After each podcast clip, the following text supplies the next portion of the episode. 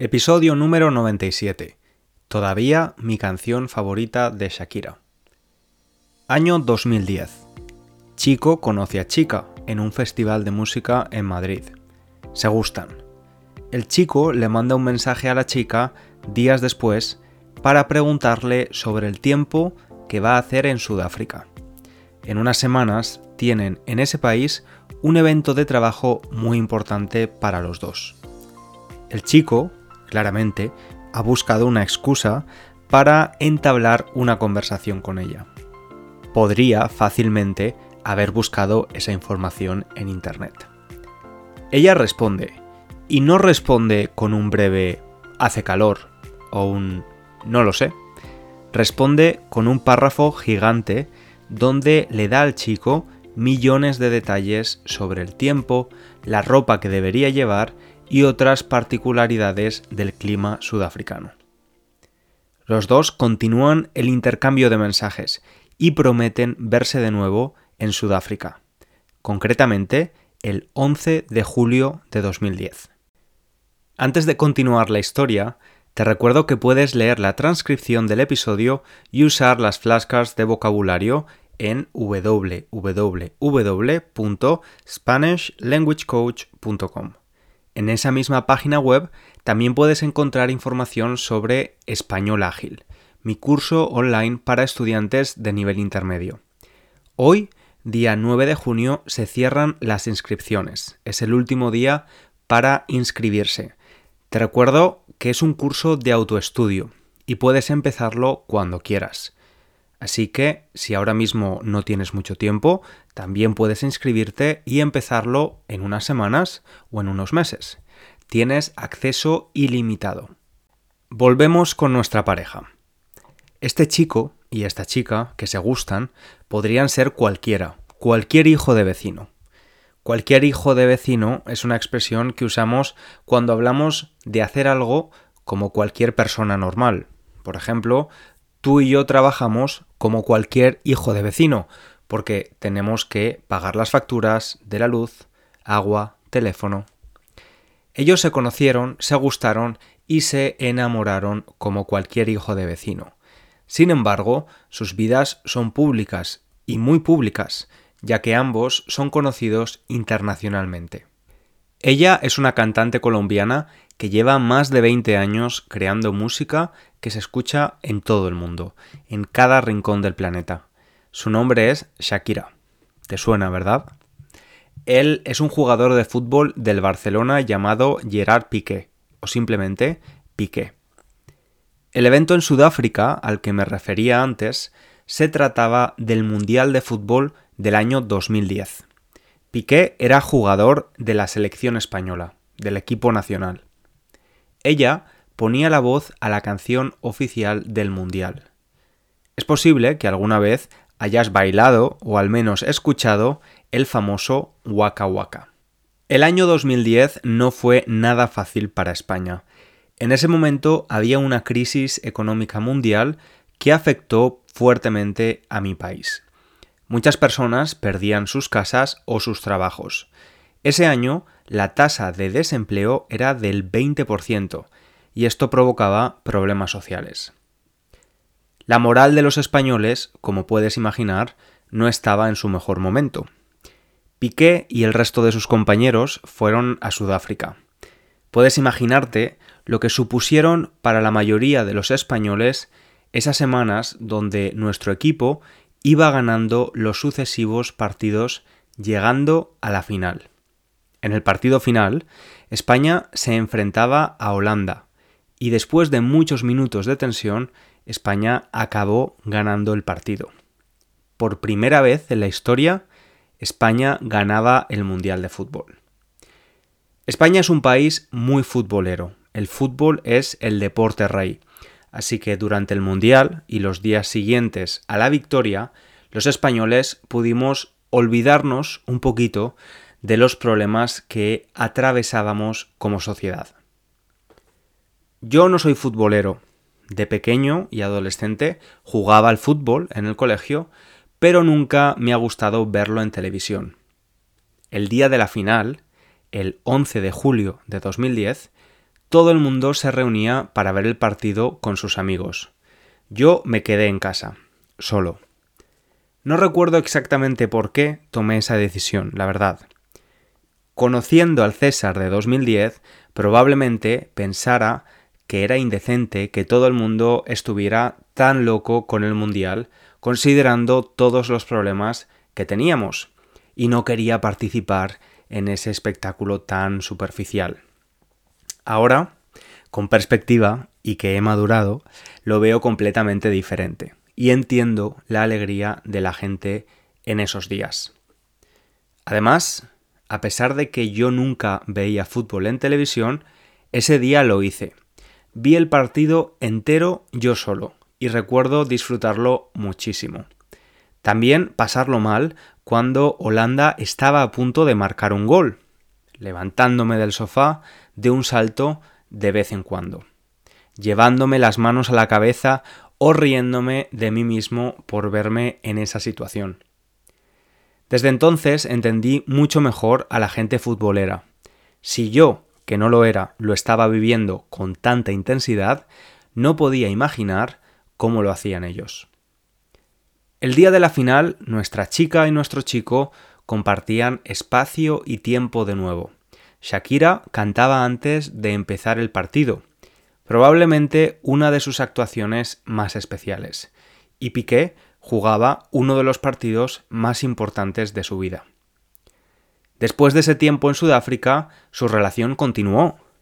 No lo hicieron oficial hasta un año después, en 2011, ya que, como aseguró Piqué en una entrevista, no sabíamos si la relación iba a funcionar o iba a ser un lío de cuatro días. Un lío, en este contexto, significa una relación breve, pasajera. A pesar de las dificultades de llevar una relación cuando las dos partes están constantemente viajando por todo el mundo, los protagonistas de nuestra historia consiguieron consolidarla en España, en Barcelona, donde también crearon una familia con dos hijos. Doce años después, han decidido compartir públicamente que se separan, enviando un comunicado de prensa muy escueto, muy breve, que dice Lamentamos confirmar que nos estamos separando. Por el bienestar de nuestros niños, que son nuestra máxima prioridad, pedimos respeto a la privacidad. Gracias por su comprensión. Con estas 26 palabras confirman lo que se rumoreaba en la prensa rosa o prensa del corazón, la prensa dedicada a hablar de la vida de los famosos. Tengo que reconocer que cuando leí la noticia sentí algo de pena. Si has pasado por una ruptura, ya sabes que es normalmente un momento bastante triste. No puedo imaginar lo que supone cuando además eres un personaje público y mucha gente comenta o critica tu relación. Esta pareja siempre me recordaba a ese momento en 2010. Y además los tres compartimos cumpleaños, nacimos el mismo día, en diferentes años así que igual por eso me sentía un poco más conectado a ellos, no lo sé. También me gusta mucho la música de Shakira, y en los últimos años ella ha hecho algo que me parece muy valiente. Ha expuesto sus sentimientos sobre Piqué en las letras de muchas de sus canciones. En una entrevista dijo hace años que no se quería casar, que quería ser simplemente su novia permanentemente, no convertirse en su mujer dejó claro que no le gustaba la idea del matrimonio. Y no creo que fuera por miedo al compromiso. Lo que ha hecho ella en las letras de sus canciones muestra mucho más compromiso que cualquier boda. En las canciones habla de los ojos azules de Piqué, de cómo cada día se enamoraba más de él, e incluso en una, mi, favorita, le decía testimu, que significa te quiero en catalán idioma que habla el futbolista. Puedes pensar que este tipo de letras son demasiado cursis, cheesy e hiperrománticas. Para mí simplemente muestran el deseo del artista de compartir con su arte cómo se siente y no utilizar letras neutrales que pueden ir dirigidas a cualquier persona. Hoy escucho de nuevo esas canciones y valoro mucho más una cualidad necesaria para hablar tan abiertamente de lo que sientes hacia una persona, la vulnerabilidad. Cuando Shakira escribió estas canciones, no era una quinceañera que pensaba que con toda seguridad su relación iba a durar para siempre. Era una mujer de más de 30 años, con experiencia en la vida y en el amor. Sin embargo, se atrevió a ser vulnerable escribiendo canciones sobre su amor por él. No sé si mientras las escribía pensó en algún momento, mmm, quizás no debería escribir esto haciendo referencia a él, porque el amor a veces es para siempre, pero a veces no. Yo honestamente espero que sí que lo pensara y que lo hiciera de todos modos. Hay una canción que me gusta especialmente de ella. Es una canción tranquila que se llama Amarillo. La letra, y te aviso, es muy cursi, dice esto. ¿Qué será lo que fabricas tú, lo que te hace tan especial? Cuando hablo o pienso en ti es imposible ser imparcial. No es un daño de la percepción, tampoco falta de sentido común. Te has vuelto todo y más allá. El mundo lo sabe, no es ningún tabú. Es tan irreal lo que me hace extrañarte así cuando no estás, lo que me hace idolatrarte así, es todo tú.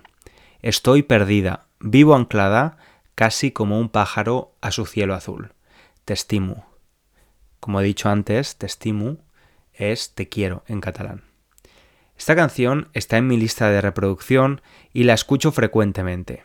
Hace unas semanas escuchaba la canción y pensaba en el amor, y lo enamoradísima que estaba Shakira escribiendo esta canción, tan real como la vida. Hoy, sabiendo que se están separando, la vuelvo a escuchar y pienso que a veces el amor es para siempre y a veces se acaba. De nuevo, tan real como la vida. La canción me continúa gustando exactamente igual. Shakira, no me vas a escuchar, pero gracias por mostrarte vulnerable. En un mundo donde nos encanta ponernos máscaras, me gusta ver a personas como ella que se atreven a ser transparentes. En un mundo donde ponemos encima de la mesa del restaurante ese bolso de diseño o las llaves de un coche caro para demostrar nuestro estatus, me gusta ver que hay personas que valoran más la honestidad frente a lo brillante de lo material en un mundo donde parece que tenemos que ser neutros, me gustan mis amigos que deciden no serlo y que cuando les preguntas cómo va su vida, te responden con sinceridad. Esa gente que cuando está mal te dice, estoy hecho una mierda, ¿puedes ayudarme? Sin miedo a que le juzgues o a que pienses que ha fracasado o que ha tomado malas decisiones. Y también esa gente que está bien y lo dice abiertamente, sin vergüenza. Estoy muy bien, la verdad, muy contento, sin miedo a levantar envidias o sospechas de querer pretender una realidad que no existe. Esas personas que se han dado cuenta de que en realidad somos absolutamente insignificantes, en el mejor sentido de la palabra, que la vida son dos días y ya hemos vivido uno y medio. A todas esas personas, gracias. Sois una inspiración. Nos escuchamos en el próximo episodio. Un abrazo grande.